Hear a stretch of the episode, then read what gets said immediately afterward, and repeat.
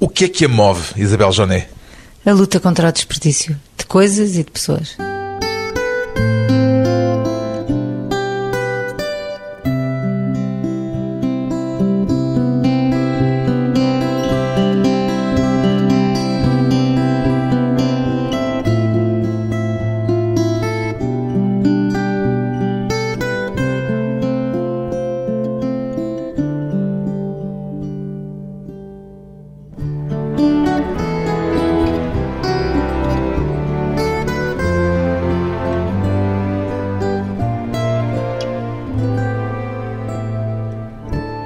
Isabel Joné, 49 anos, economista. De que modo é que a sua formação académica em economia lhe é útil nas suas funções à frente do Banco Alimentar contra a Fome, Isabel Joné? É de utilidade diária, porque o Banco Alimentar contra a Fome, sendo embora uma instituição de solidariedade social ou de caridade, tem de ser gerido com critérios de empresa, porque aqui, mais do que em qualquer empresa normal, há que haver uma preocupação constante com a otimização dos recursos. Dos recursos e daquilo que tem disponível. Sim, com a eficiência e com a eficácia. Sente que realiza aqui de algum modo as motivações que a fizeram querer ser economista numa certa fase da sua vida? Olha, eu, eu vou-lhe confessar uma coisa, é que sou economista, mas podia ter sido outra coisa qualquer. Quer dizer, quando escolheu o curso de Economia, podia ter escolhido um outro? Sim, até agronomia, como os meus pais. Então foi o quê? Aquilo que a levou para a Economia? Foi não perder um ano. Eu sou de 60 e quando entrei para a universidade havia o propedêutico, mas se fôssemos para a Universidade Católica ganhava-se um ano.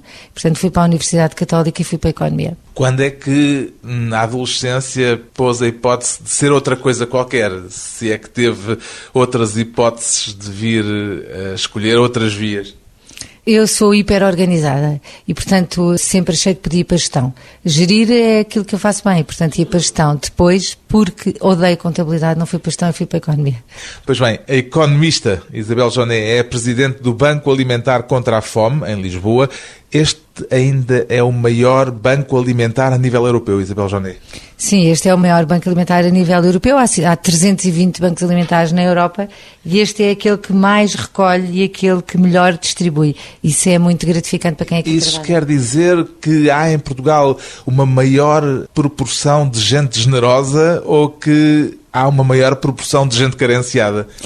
Penso que nem uma nem outra. Quer dizer que há uma grande implantação desta ideia e que há muitas pessoas, muitas empresas que são mobilizadas para doar produtos que de outra forma não aproveitariam ou para contribuir para aquilo que é uma causa que nos diz respeito a todos. E o Banco Alimentar contra a Fome, e há hoje em dia 17 bancos alimentares contra a fome cá em Portugal, é uma ideia que há muitas pessoas que querem alimentar. Quantas pessoas é que estão dependentes diariamente da ajuda do Banco Alimentar contra a Fome? Dos 17 bancos, são todos os dias apoiadas com alimentos que saem de um destes bancos 267 mil pessoas. Mas elas não são apoiadas diretamente pelos bancos. São apoiadas através do canal das instituições de solidariedade. Já me vai explicar como é que funciona esse processo, mas está a falar de 267 mil pessoas que passariam fome se não houvesse este apoio, é isso? Que teriam graves carências alimentares. Como é que é recenseada essa necessidade? As instituições que no terreno atuam diariamente conhecem estas pessoas e este é o segredo desta fórmula.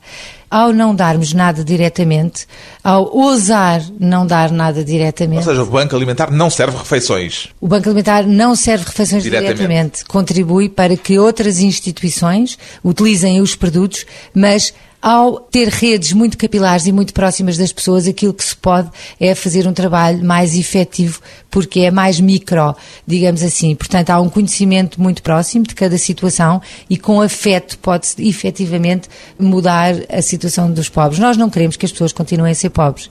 O que queremos é fazer com que as pessoas possam deixar de ser pobres. Tentar que seja uma ajuda pontual para resolver uma situação que se espera que seja pontual. Uma ajuda pontual e muito próxima. Porque se num determinado momento uma família for ajudada de uma maneira estruturada, ela pode ser ensinada a ser pobre. O, o, o, um dos grandes problemas... Ser ensinada a deixar de ser pobre. A deixar de ser pobre, claro. Um dos grandes problemas das pessoas pobres em Portugal é que não sabem viver de outra maneira. Nem acreditam que seja possível viver de outra maneira. Portanto, há uma cultura da pobreza que também é necessário, tanto como fornecer alimentos a essas pessoas, há uma cultura de pobreza instalada em alguns setores que é preciso tentar erradicar também. Exatamente.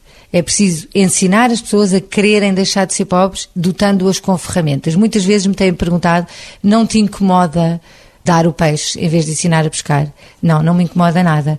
Porque hoje em dia, muitas vezes as pessoas não têm força para agarrar nas canas. É isso que nós procuramos ajudá-las. Mas, sobretudo, há muitos rios que estão secos.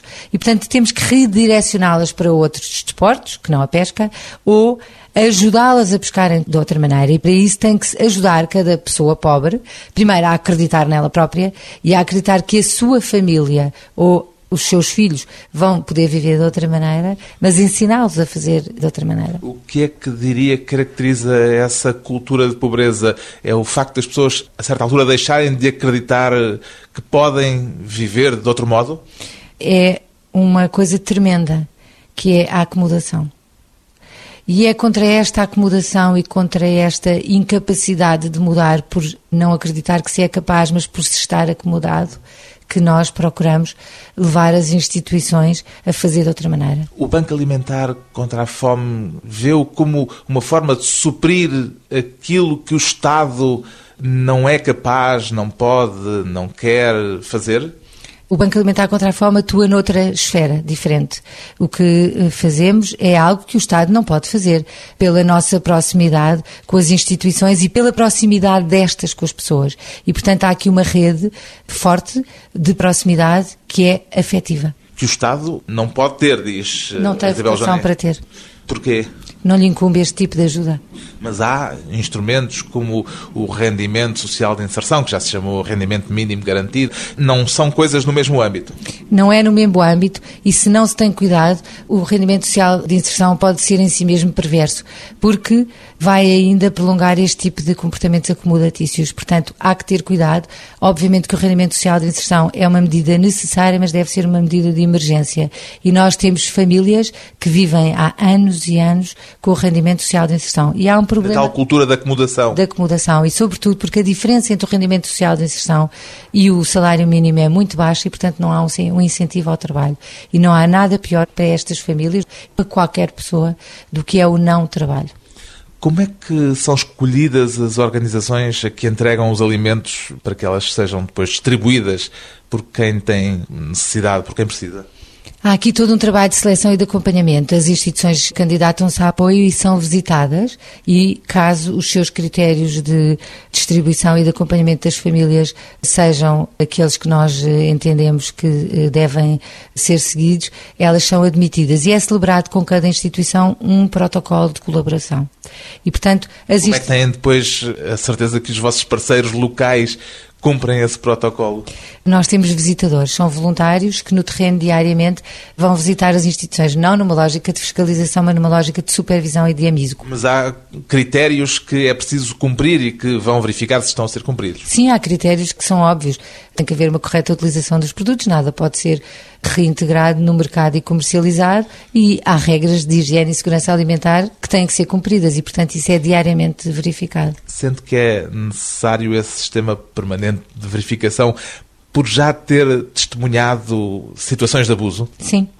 Já aconteceu ao Banco Alimentar contra a Fome detectar situações em que houve uma incorreta utilização dos recursos que eram entregues a instituições? Já. E nesse caso as instituições são repreendidas e já houve casos em que deixaram até de receber, é suspenso o acordo. Aqui há regras e as regras têm que ser cumpridas. Nós cumprimos as regras que nos propomos quando celebramos esse acordo. As instituições devem também cumpri-las e se não o cumprem deixam de receber. O que fazemos é acautelar sempre que essas famílias carenciadas são encaminhadas para outra instituição da zona. O Banco Alimentar contra a Fome é uma instituição cuja credibilidade ninguém põe em causa, creio. Qual é a regra mais importante para manter essa credibilidade, Tibel Joné? É a transparência. Qualquer pessoa que queira saber como é que o Banco Alimentar ou um dos bancos alimentares funciona, basta pedir para ser recebido e é recebido. Eu, no limite, já tenho dito que quem dá um pacote de leite no supermercado pode pedir para ver a quem é que o pacote de leite é entregue, marcando o pacote de leite com uma cruz encarnada ou verde, depende dos Já gostos. aconteceu? Alguém já fez esse teste do pacote de leite? Já houve um programa da SIC que seguiram um pacote de leite. E, portanto, esta grande transparência e, sobretudo, este imperativo de que os bancos alimentares têm que ser como a água. Nós não dependemos de nenhum poder público, não estamos ligados a nenhum partido político, nem a qualquer igreja ou credo. E, portanto, somos como a água, somos transparentes, inodoros, insípidos e quem quiser pode verificar as nossas contas, pode verificar a nossa atividade. E eu penso que é essa grande transparência que gera confiança. E também esta capacidade mobilizadora. São milhares de voluntários que participam nesta casa. Quantos eh, diariamente é que têm a trabalhar? Nós temos mais de 320 pessoas que todos os dias dão tempo ao Banco Alimentar, mas uma campanha como a dos supermercados, como as campanhas de recolha, envolve 27 mil pessoas que, juntas por uma causa, sempre de seis em seis meses, respondem que sim. Uma causa cuja transparência é a regra número um para a credibilidade. Depois de uma breve pausa, voltamos com Isabel Joné e as motivações para o trabalho voluntário.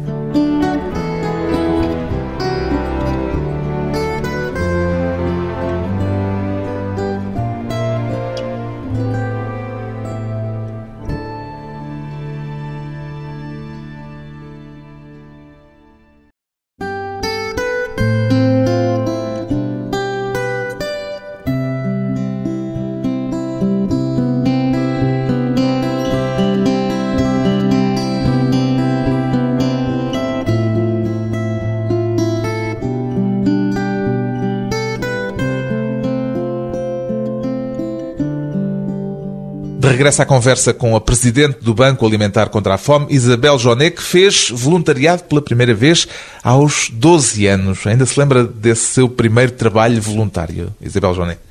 Lembro-me, lembro muito bem, foi no Hospital de Santana, na parede. Nós íamos entreter eh, crianças que tinham sido operadas, distraindo-as, porque elas Como é que as entretinha? dores. Brincávamos com elas, fazíamos desenho, contávamos histórias e ajudávamos a dar a refeição. Isto era num tempo em que o voluntariado infantil era permitido nos hospitais. Hoje E- já não é? Não, não é. E isto humaniza muito. Humaniza muitas pessoas que fazem voluntariado e aproxima, por exemplo, crianças de crianças. Com 12 anos nós íamos de comboio de Santa Mar do Eiras até à parede, éramos um grupo de quatro amigas e fazíamos isto duas vezes por semana Imagino sempre. que isso terá sido umas férias de verão, Era todas as férias de verão. todas as férias de verão. Sim. A partir dos 12 anos. A partir dos 12 anos até aos 16 anos fizemos isso sempre. E essa decisão de ir fazer voluntariado foi sua ou alguém a motivou para isso? Alguém lhe lançou esse repto para começar a fazer esse tipo de atividades? As férias de verão eram demasiado longas, não sei se lembra, mas nós tínhamos férias de verão Três de meses maravilhosas. e eram eh, tempos desocupados. A minha mãe achava que nós nos devíamos ocupar de alguma maneira. Então havia esta hipótese, era perto e fazíamos isto sempre. Havia tradição de voluntariado na sua família? Eu penso que em todas as famílias portuguesas, ou quase todas, há tradição de voluntariado, mesmo quando não é verbalizado com esse nome. Explicar melhor isso, porque não é fácil assim à primeira entender o que quer dizer. O voluntariado é uma emanação natural de qualquer ser humano. E o voluntariado é uma prática tão antiga como a própria humanidade. O voluntariado, para mim, começa em casa. Os maiores voluntários são os pais e são os filhos quando eles sentem que participar numa família é cada um dar um pouco daquilo que pode fazer à família. Aliás, já ouvi dizer que esse é o voluntariado talvez mais difícil, provavelmente mais difícil do que o voluntariado externo. Sim, é muito mais difícil começar a fazer o bem dentro de casa com os nossos próximos do que com aqueles que estão fora. Agora, também lhe digo, hoje em dia, infelizmente, porque as famílias têm pouco tempo e têm pouca oportunidade de se dar, quebrou-se muito este dar desinteressado e o participar nas tarefas mais pequenas. Quando eu vejo pais que pagam aos filhos para fazer tarefas em casa, pôr a louça na máquina ou passear o cão, é desvirtuar as relações e é destruir as famílias. E, portanto, são estas pequenas coisas que eu acho que se tem que recuperar. Aqui há tempos dizia que o voluntariado é uma opção que, quando se experimenta, como foi o seu caso aos 12 anos, nunca mais se larga, depois de se perceber que é muito mais aquilo que se ganha do que aquilo que se dá. É quase como o Fernando Pessoa que dizia primeiro estranha-se, depois entranha-se da Coca-Cola. Isto é o voluntariado, não se estranha, mas entranha-se. E no seu caso percebeu isso logo aos 12 anos, naquela primeira experiência? Não. Penso que efetivamente esta vivência do voluntariado na sua plenitude, com todos os eh, voluntários extraordinários que compõem o Banco Alimentar, que só tivesse a percepção aqui. Muito embora sempre tenha feito voluntariado e sempre tenha recebido muito, e portanto isto, quando se experimenta, já não se deixa de fazer, mas o voluntariado, plenamente aquilo que eu acho que é um gozo, é aqui no Banco Alimentar. O que é que sente que se ganha? O que é que diria que é a recompensa maior deste trabalho?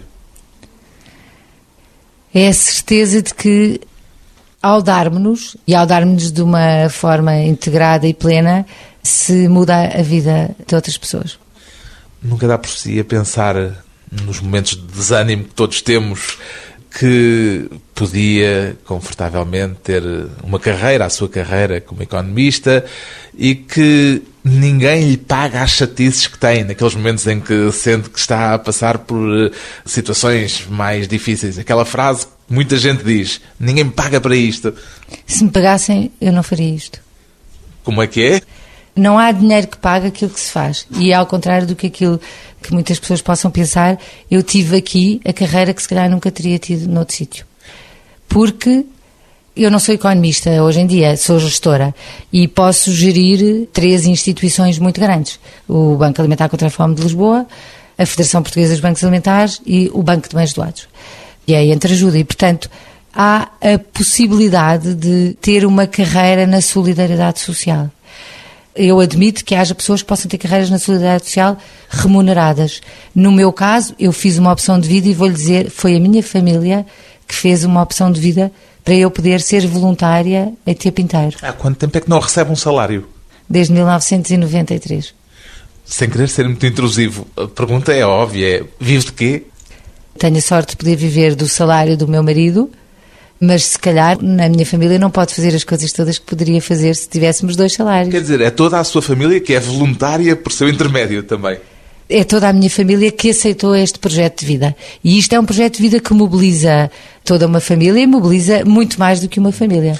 O trabalho do Banco Alimentar é todo ele em regime de voluntariado ou há tarefas que têm de ser pagas, apesar de tudo? Sim, há tarefas que têm que ser pagas, porque o voluntariado, pela própria definição do termo, não se pede, dá-se, e há tarefas que temos que garantir a permanência ao longo de todo um dia de trabalho. E, portanto, embora a maior parte dos voluntários do Banco Alimentar contra a Fome sejam voluntários full-time, a maior parte das pessoas trabalham aqui com horário de trabalho. Mesmo não sendo remuneradas? Não sendo remuneradas. No Banco Alimentar contra a Fome de Lisboa, por exemplo, colaboram todos os dias 70 pessoas voluntárias. Com horário de trabalho? A maior parte delas trabalham cá 8 horas por dia, das 9 às 6 e avisam e pedem desculpa quando não podem vir. Mas para além disso há um conjunto de tarefas que têm que ser executadas por profissionais e nós temos que acautelar que haja tarefas que são executadas por profissionais. Temos 11 pessoas remuneradas que, em conjunto com os voluntários e tendo um espírito tão voluntário como os voluntários, trabalham lado a lado, perfeitamente integrados. É possível traçar um retrato robô do voluntário? Há voluntários de dois tipos. Há os voluntários assíduos, são aqueles que vêm todos os dias, são pessoas que podem dispor mais do seu tempo, e há os voluntários pontuais de campanha. E Eu é, queria pedir-lhe era o retrato robô em termos humanos, digamos assim. São pessoas extraordinárias e são pessoas, sobretudo, comprometidas. Só se pode ser voluntário se se for comprometido. Se não se tem o comprometimento e a certeza de que se pode mudar o mundo com a sua forma de estar na vida, porque ser voluntário não é apenas dar algum tempo a quem precisa, é muito mais que isso. É uma forma interventiva de viver. A certeza de que se pode mudar o mundo, que se pode contribuir ativamente para a sociedade. São pessoas maioritariamente mais velhas ou também há muita gente nova como Os essa? voluntários assíduos dispõem do seu tempo, são maioritariamente mais velhos, muitos deles são reformados ou pré-reformados ou desempregados os voluntários de campanha, há muita gente nova que olha para o Banco Alimentar como aquele fim de semana por ano onde são voluntários. Para uma pessoa que nos esteja agora a ouvir e que possa eventualmente estar a pensar que talvez gostasse de experimentar fazer voluntariado, que conselho é que teria para lhe dar? Que se quer ser mesmo voluntário, basta aparecer. Basta chegar aqui a Alcântara, Lisboa, ao Banco Alimentar e dizer que está disponível para se voluntariar. Sim, não é preciso sequer ser em Alcântara, pode ser num qualquer dos 17 bancos alimentares e basta dizer eu quero ser voluntário, dizendo o que é que a motiva. Nós temos sempre que perceber, todos os voluntários têm uma primeira entrevista com o chefe dos voluntários e recebem formação, porque temos que disseminar a cultura banco alimentar. E a cultura banco alimentar é um voluntariado comprometido. É um voluntariado que quer eh, perdurar para além de apenas umas horas.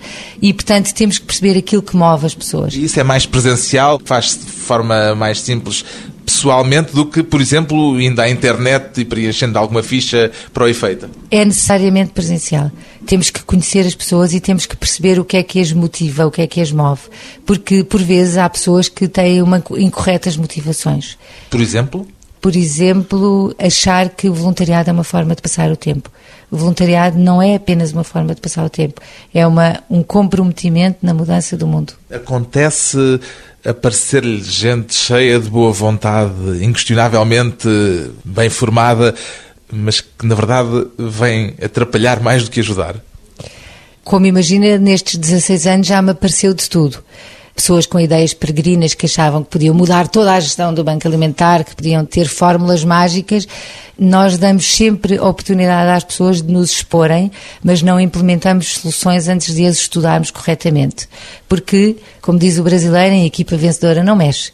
E, portanto, nós mexemos, efetivamente, algumas peças, mas quando temos a certeza de que o resultado final vai melhorar porque há sempre pessoas com muita boa vontade, mas que são totalmente irrealistas e temos que ter cuidado com esta máquina, porque é hoje em dia uma máquina, mas que é humanizada. E temos que ter cuidado a mexer aquilo que ajuda a alimentar tantas pessoas. Boa vontade com os pés bem assentes na terra. Depois de mais um breve intervalo, voltamos com Isabel Joné, o Banco Alimentar e a crise.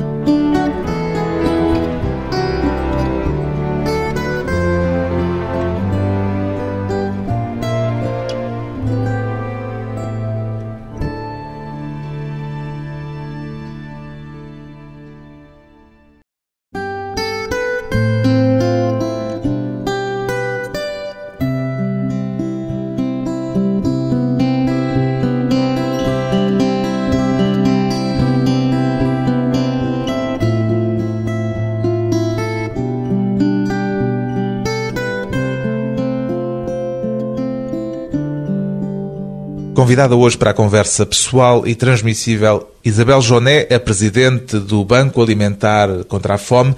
A crise económica que temos estado a atravessar sente-se aqui no Banco Alimentar contra a Fome, Isabel Joné? Sente-se, sente-se tanto do ponto de vista dos pedidos, temos diariamente pessoas que acorrem aos armazéns dos bancos a pedir apoio, mais sabendo pessoas embora, do que anteriormente. Muito, muito mais, e mesmo sabendo que nós não damos nada diretamente mas que procura o Banco Alimentar até como um refúgio. Nós vivemos numa sociedade muito desumanizada e muitas vezes as pessoas em crise não têm quem as ouça. Os serviços da Segurança Social, que lhes podem dar algum apoio em termos de dinheiro, não dão tempo. E a maior parte destas pessoas estão desesperadas e precisam de quem as ouça. Portanto, o Banco Alimentar também providencia, além dos bens, essa proximidade humana de que sente que as pessoas necessitam? Diariamente. Todas as horas. Temos, aliás, uma técnica e voluntárias que a única coisa que fazem é ouvir as pessoas procurando encaminhá-las para o organismo, para a instituição mais próxima da sua residência ou que pode dar maior resposta, melhor resposta aos seus problemas específicos, mas que eu ia dizer perdem tempo com a pessoa, mas gastam, passam. Vou dizer ganham tempo com a pessoa.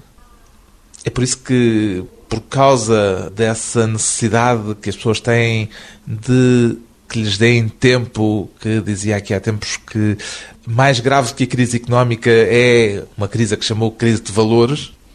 As pessoas estão muito sozinhas e nestas alturas de crise económica, que esta crise económica é gravíssima pelo elevada taxa de desemprego e sobretudo por outra coisa de que não se fala e que é uma realidade é que há muitas famílias que tinham dois empregos e perderam um. mas eh, as despesas continuam iguais àquelas que eram equivalentes aos salários que oferiam de dois empregos. Estas pessoas não são contadas nos centros de emprego como desempregados, porque efetivamente não estão desempregados, mas perderam uma das suas fontes de rendimento.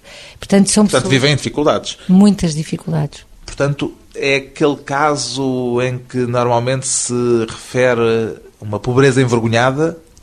É uma pobreza envergonhada, mas é sobretudo uma pobreza desesperada, porque de facto estas pessoas nos padrões normais não seriam pobres, porque elas têm, quando têm um emprego, agora até podem viver melhor, porque baixaram os preços dos alimentos, baixou a gasolina, baixou a prestação da casa, mas efetivamente assumiram obrigações e créditos que estão impedidas e, sobretudo, são pessoas, por terem menos rendimentos, deixaram de pertencer a um grupo de consumo.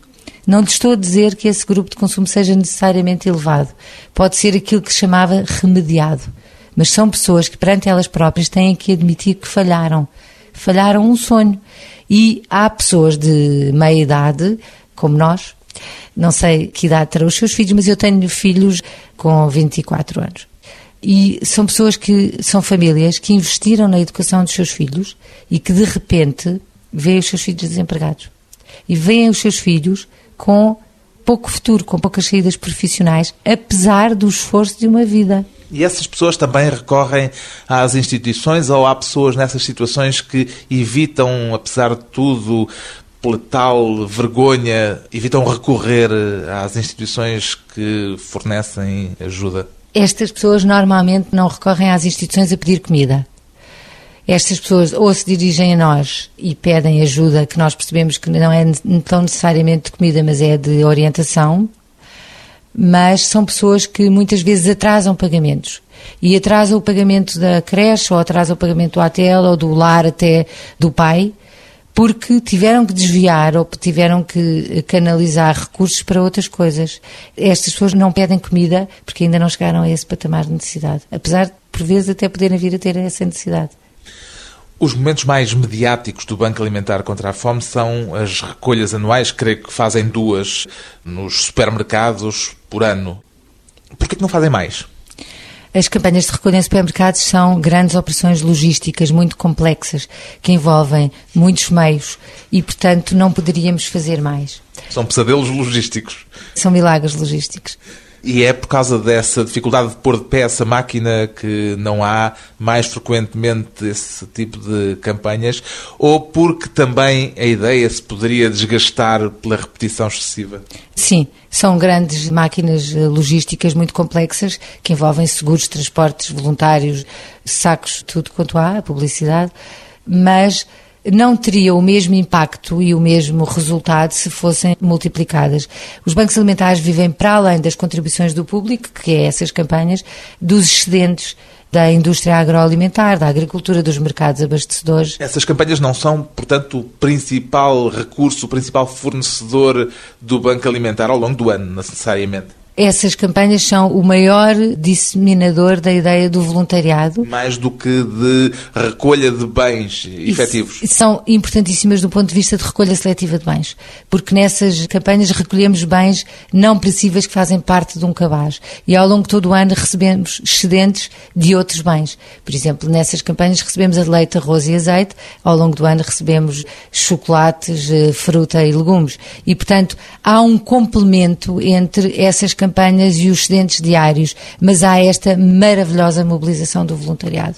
Os bancos alimentares são a maior ação de voluntariado organizado que há em Portugal no pós-guerra e estas campanhas são o expoente máximo dessa mobilização. Não há um paradoxo entre o facto de dizer que vivemos numa crise de valores e, por outro lado, a generosidade que salienta tão frequentemente visível a partir dessas campanhas que são feitas nos supermercados?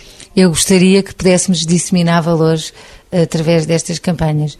Para além disso, temos um programa nas escolas que se chama Educar para a Cidadania, que pretende incutir nos jovens sementes. Porque estes jovens que estão nas escolas são as gerações que amanhã estarão nas empresas, na política, nos meios de comunicação social. E se nós não investirmos na educação e não formos ao montante levar esses valores que transmitiam-se em casa e que hoje em dia as famílias muitas vezes deixaram de ter tempo para passar, nós não conseguimos mudar nada na sociedade. E, portanto, nós temos estas ações nas escolas, com jogos, mas despertando para valores, valores que são valores universais. Não queremos formatar cabeças. Queremos alertar para a verdade como um valor inquestionável, para a justiça, para o respeito pelo ambiente, para o respeito pelos outros. Para Combate ao desperdício, que é uma das vossas bandeiras. Nosso motor. Combate ao desperdício de tudo os desperdícios, a quantidade de resíduos que se produz hoje em dia, resíduos de alimentos, no caso do Banco Alimentar, e de não alimentos, no caso do Banco de Bens Doados, têm impactos ambientais tremendos. E nós temos a convicção que estamos neste mundo a prazo e que temos a obrigação de deixar para as gerações que vêm um mundo melhor.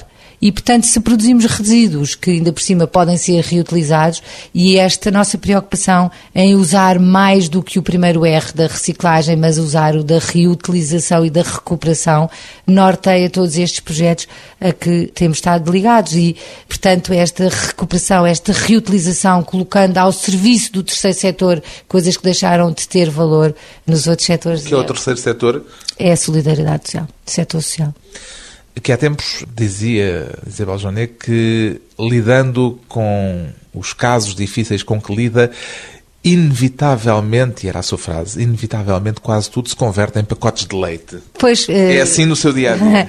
Isso significa que nós passamos a relativizar a maior parte das coisas, porque quando há pessoas que têm fome, efetivamente, as outras coisas passam quase a ser pacotes de leite. Esta sua experiência fez de si uma pessoa mais despojada? Totalmente seria quase inevitável.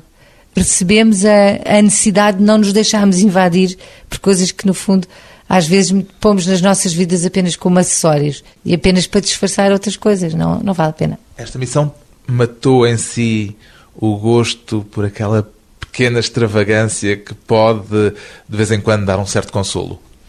Não, não, não. Eu, eu não sou consumista e nunca fui consumista.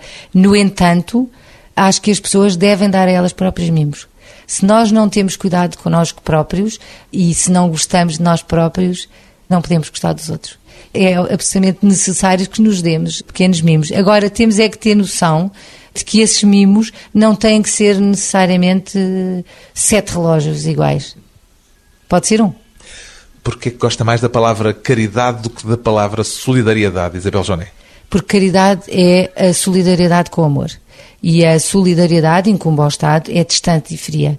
Eu penso que se nós não dermos ao outro aquilo que o outro precisa e que quer receber, e se só dermos ao outro aquilo que nós queremos dar, isso não vale nada.